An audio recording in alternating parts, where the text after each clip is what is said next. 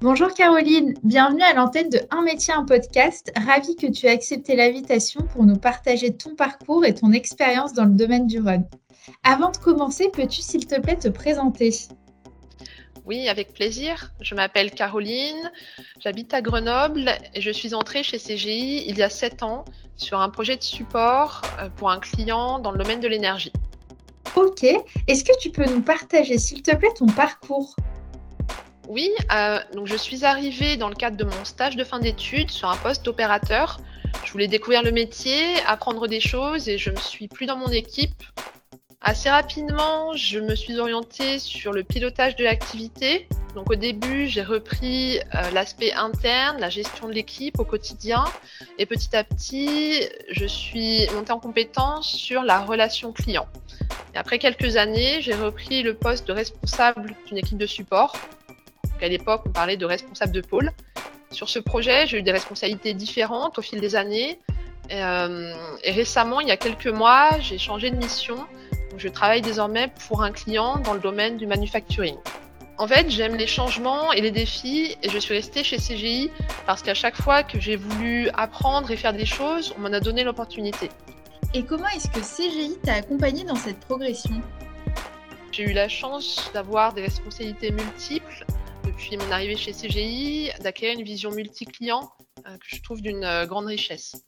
En fait, au départ, quand on m'a proposé de monter en compétence sur le pilotage de l'activité, j'avais pas confiance en moi, donc je n'étais pas convaincue et ils m'ont vraiment encouragée à essayer, à tenter le coup. Et je me suis, j'ai immédiatement su que j'étais à ma place quand j'ai essayé. ça m'a aidé à prendre confiance en moi. Et euh, avec le temps, c'est aussi devenu un dialogue avec mes managers, euh, donc qui, euh, bah, qui, me suivent au quotidien. Et euh, on a fait le constat ensemble qu'il était temps pour moi de changer de mission, de découvrir autre chose. Et ça s'est fait vraiment en partenariat. Ok. Et comment tu définirais ton rôle de, de team leader?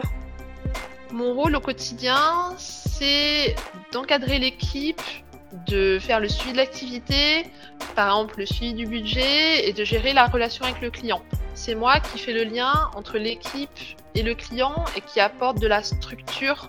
Mais au-delà de l'aspect suivi qui peut sembler un peu administratif, ce qui m'intéresse, c'est l'aspect humain, c'est les interactions que je peux avoir au quotidien, de travailler en équipe et de construire quelque chose ensemble.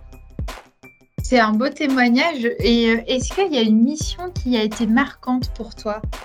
Sans hésiter, la mission qui m'a le plus marqué, c'est mon premier projet. D'ailleurs, j'y suis restée 7 ans parce que j'ai eu j'ai énormément appris. C'était mon, premier boulot et j'ai eu euh, des responsabilités différentes au fil des années qui m'ont permis d'apprendre, de continuer à apprendre.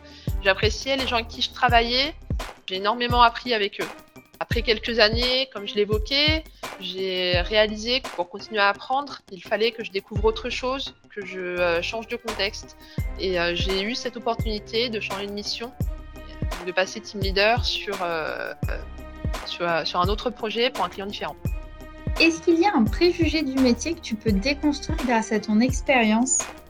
En fait, dans mon parcours, je me suis peu intéressée euh, de manière générale aux préjugés que les gens pouvaient avoir sur mon métier parce que c'est avant tout à moi-même que j'ai des choses à prouver et j'ai abordé euh, ce métier, cette expérience sans a priori parce que justement je voulais découvrir quelque chose de nouveau.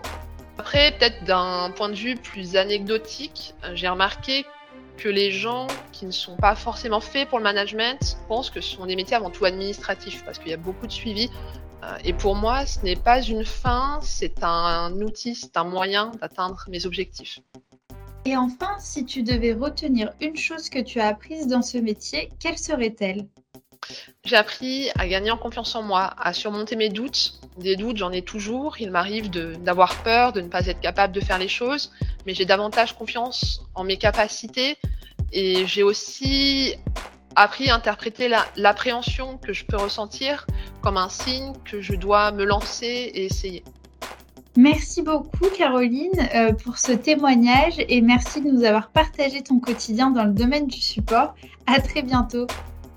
Merci de m'avoir accueilli, ça m'a fait plaisir de partager mon expérience et à bientôt.